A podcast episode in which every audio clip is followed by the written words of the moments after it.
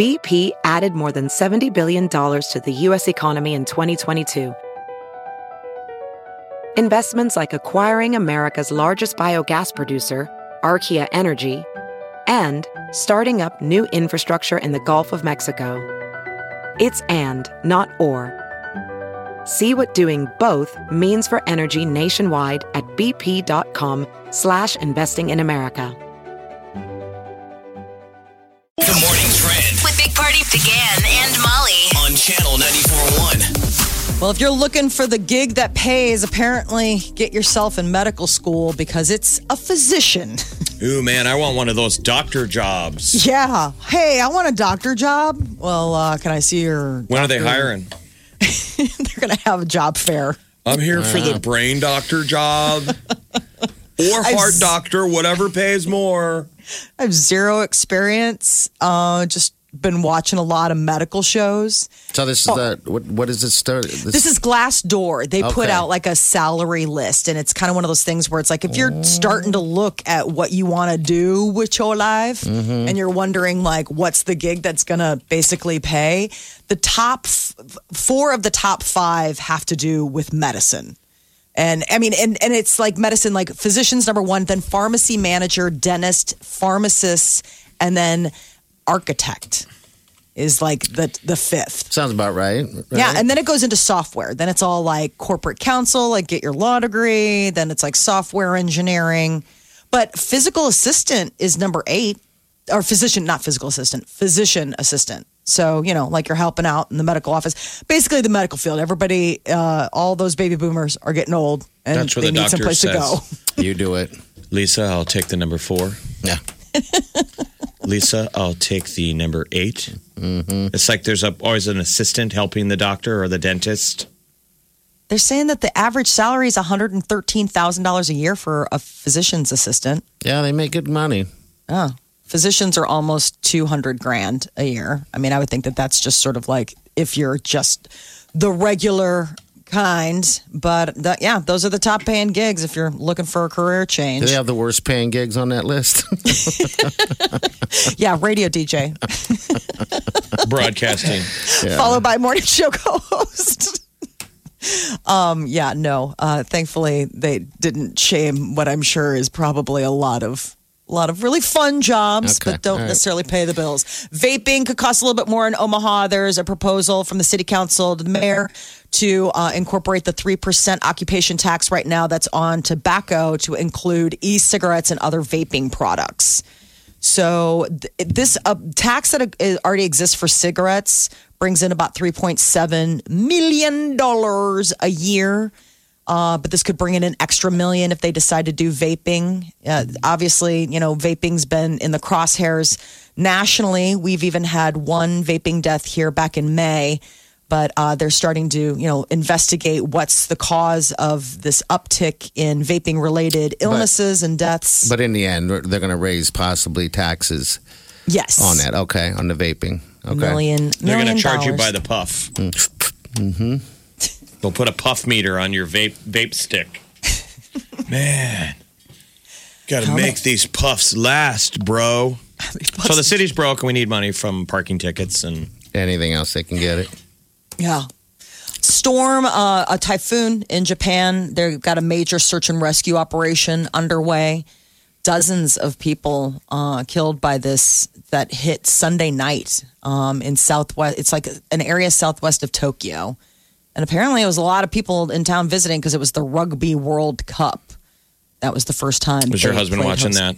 God, probably. If there was like nothing, absolutely nothing else. And actually, no, because Saturday he would have been watching college football. He wouldn't have bothered with rugby. Rugby's like Cup. if there's nothing else going You know, you grow up in America and you think you got all the best sports. Like you think you got to figure it figured out. Like, well, if it was good, We we'd got be- this. If it was good, we'd be watching it. Yes. But who knows what else is out there? Like rugby, we just we don't give it a chance. I'm sure it's Ow. awesome. I'm sure it's because football, man, with the amount of flags in American football, I'm getting sick of it.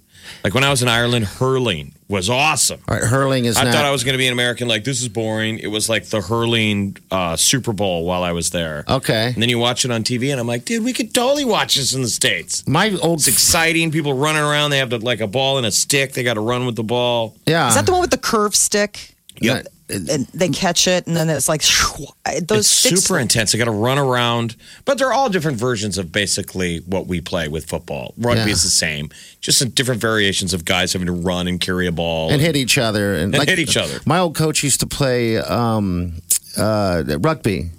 He was in a rugby league. He'd always show up with like his ears sewn on and all these Oh my they don't wear- God. They don't wear helmets. That's why those guys always have those um those banged up Cauliflower ears. ears? Yeah, they get them. That's why they have to wear the helmets, or they'll pull each other's ears off. Yeah, it was weird. I'm like, geez, that is a sport, That's boy. a terrifying side effect of playing anything. I mean, we They talk about loved that it. the NFL's so dangerous. When was the last Loved time somebody got their ear pulled off? yeah, he would Oh. show up. I'm like, wow, that's pretty awesome. But There is uh, talk about okay, so there's always been this idea of you know the future sex robots, people just you know going off and pairing off with uh, an android.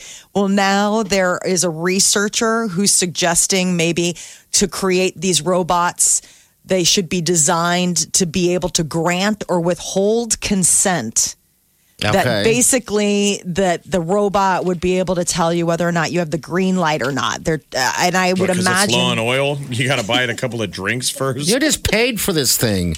I guess it's no different. You different. get your ro- I mean, it's still a machine you paid for. It'd be like having to have the consent of your TV whether or not you could watch You know Sports what I'm No, you can't watch the me TV's tonight. not in the mood. You're I'd like, say- what do I got to do? Take you out to dinner? I'd say, Gary, I'm about to shut you off. I think that this is just so. I mean, I understand that it's like it's the idea of ethics and robotics, like the idea of AI and what kind of we got to be careful about how we set this all up on a moral level. Like, if you're really going to set this thing up to be what is what thinking, feeling, even if it's virtual, the idea of how do you take that for granted. But still, this just seems like such a strange way spin-off to the idea of the sex robot. Guy, Gary's at the bar sad. Why? Because his robot won't put out. Unplugged. She said no. How many guys will be done? Uh, humans will want to humanize their robot. So I With think that's where it will begin. Is that you'll have a, a man who's fallen in love with his robot, and he's going to be buying her things. Well, yeah, and- with uh, you know accessories, but but but you don't. I mean, it's going to be no different. she than, said no. you can't say, "Come on, You're like, dude, it's your robot. Just need unplug to- her and plug her back in again. push reset." Well, that most recent Blade Runner. Did you just reboot? I guess. Can she go into like just operational mode? I don't. All right. It's a weird thing. It's a It- very it's strange. strange. Pardon this, We joke about it, but someday we're going to get to this weird point. I mean, you, Before you know Molly, it, you Jeff. have kids. Wh- Who will be the first kid that takes his robot to prom? That's going to be the norm eventually. It really will be. I don't know if it's You the know. norm. Well, I'm just. I mean, the norm being you'll see these robots.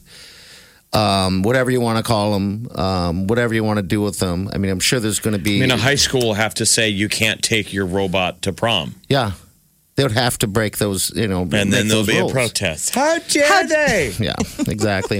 All right, we got uh, Laura here. Laura, you have a co- uh, comment about uh, the jobs th- uh, thing? What's up?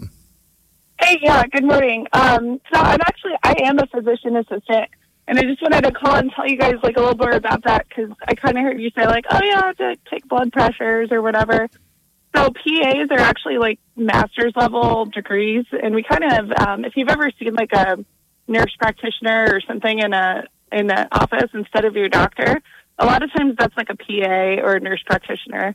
I figured So the PA. like- I figured the PA always Yeah. myself that takes over when the doctor has to go hit some golf or something like that. Not even uh, that. Like it, like for me, for example, I'm in the Air Force, so we probably do even a little bit more. But like mm-hmm. we, I basically all day long see my own panel of patients. Like I've got 1,400 people that are I own them as far as their you know medical health. So it's a little different. Um, we get a bad rap because we have a bad name.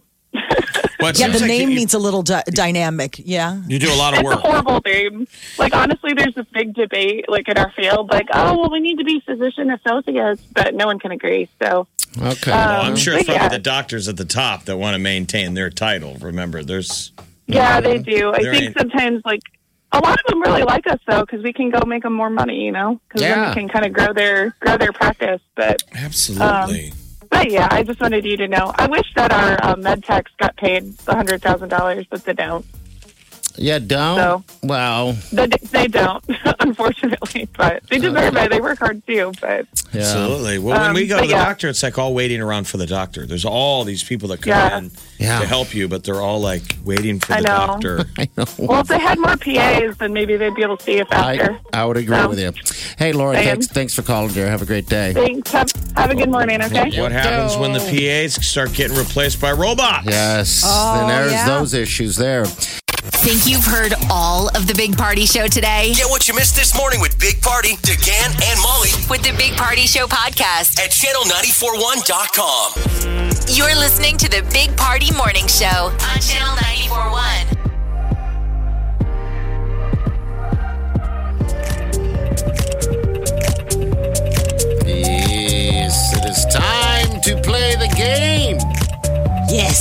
Adventure number two. This is a double trip, seeing uh, double shot, the Jonas Brothers. Yes, it is. So Little bonus Jonas, as we like to say. Orlando in November, back here in December in Omaha, where you'll meet the band. Mm-hmm. you get to pick between Disney World and Universal. We got a stack of bills for you. They're not the kind of bills you got to pay, though.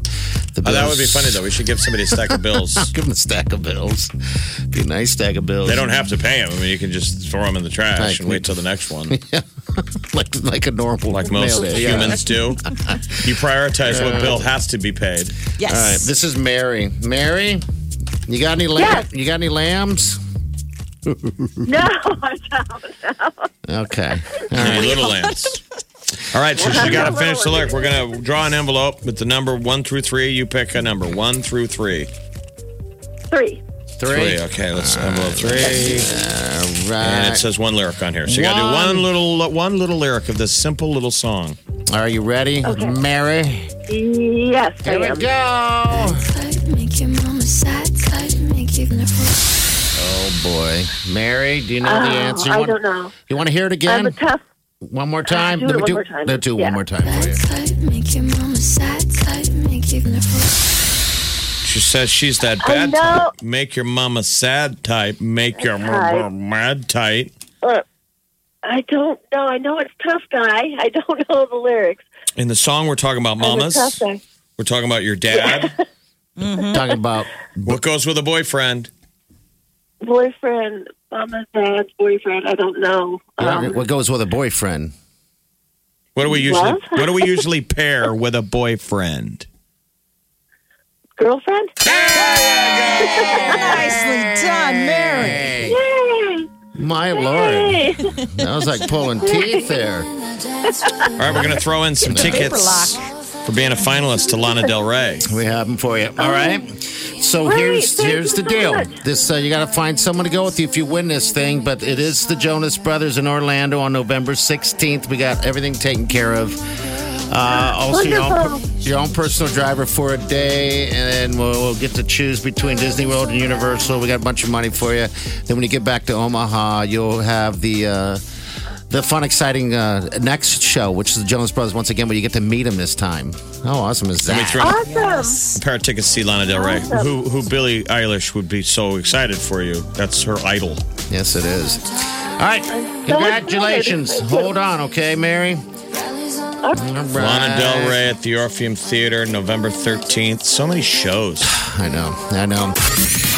Big Party, DeGan, and Molly You're listening to the Big Party Morning Show. on Channel 941. The Big Party Morning Show. Time to spill the tea.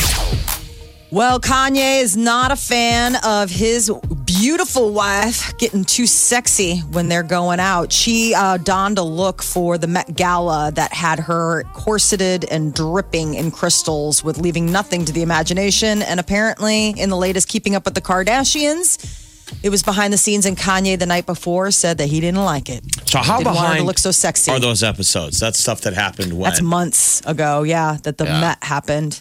So it's, you know, a So while back. It hasn't affected their relationship because they're still together, right? Oh yeah. Yeah. I mean, and she's on his journey with them. They got that what that um Montana or was it Wyoming real estate, like the big ranch? And I mean, he's been doing all of his Sunday services.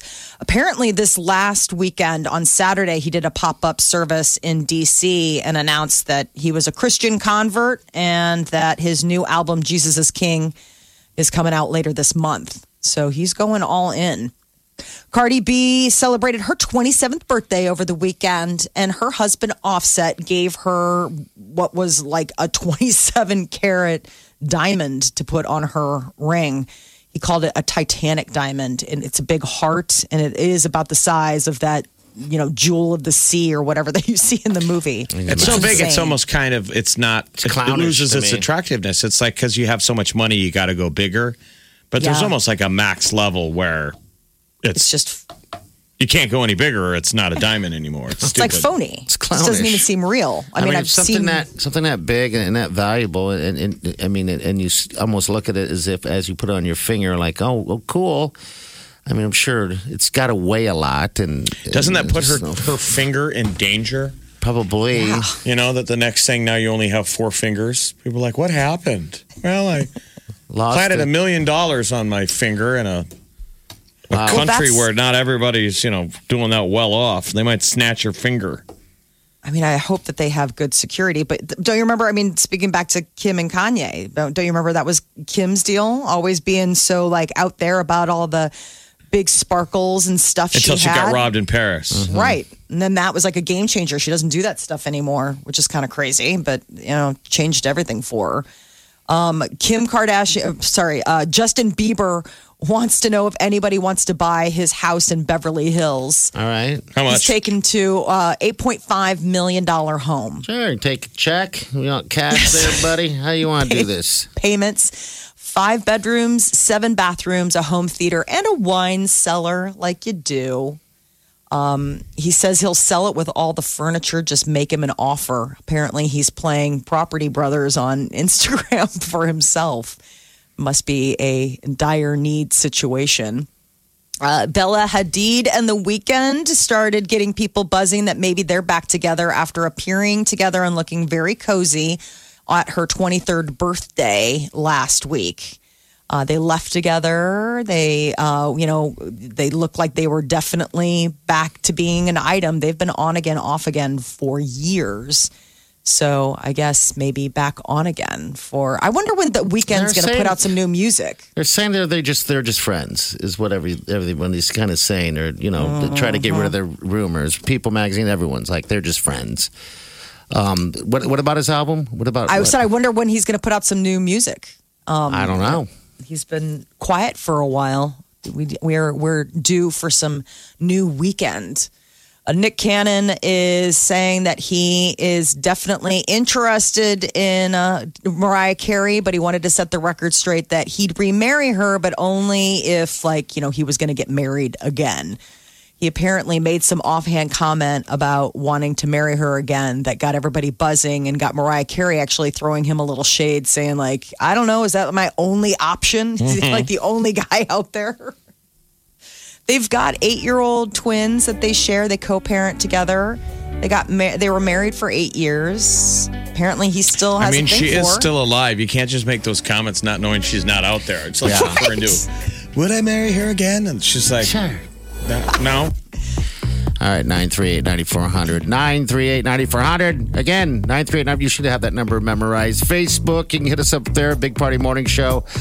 Uh, also, uh, channel94.com if you want to check out that ring Molly was just talking about. Uh, it's massive. You can get it all right there. This is the Big Party Morning Show. On Channel 94.1.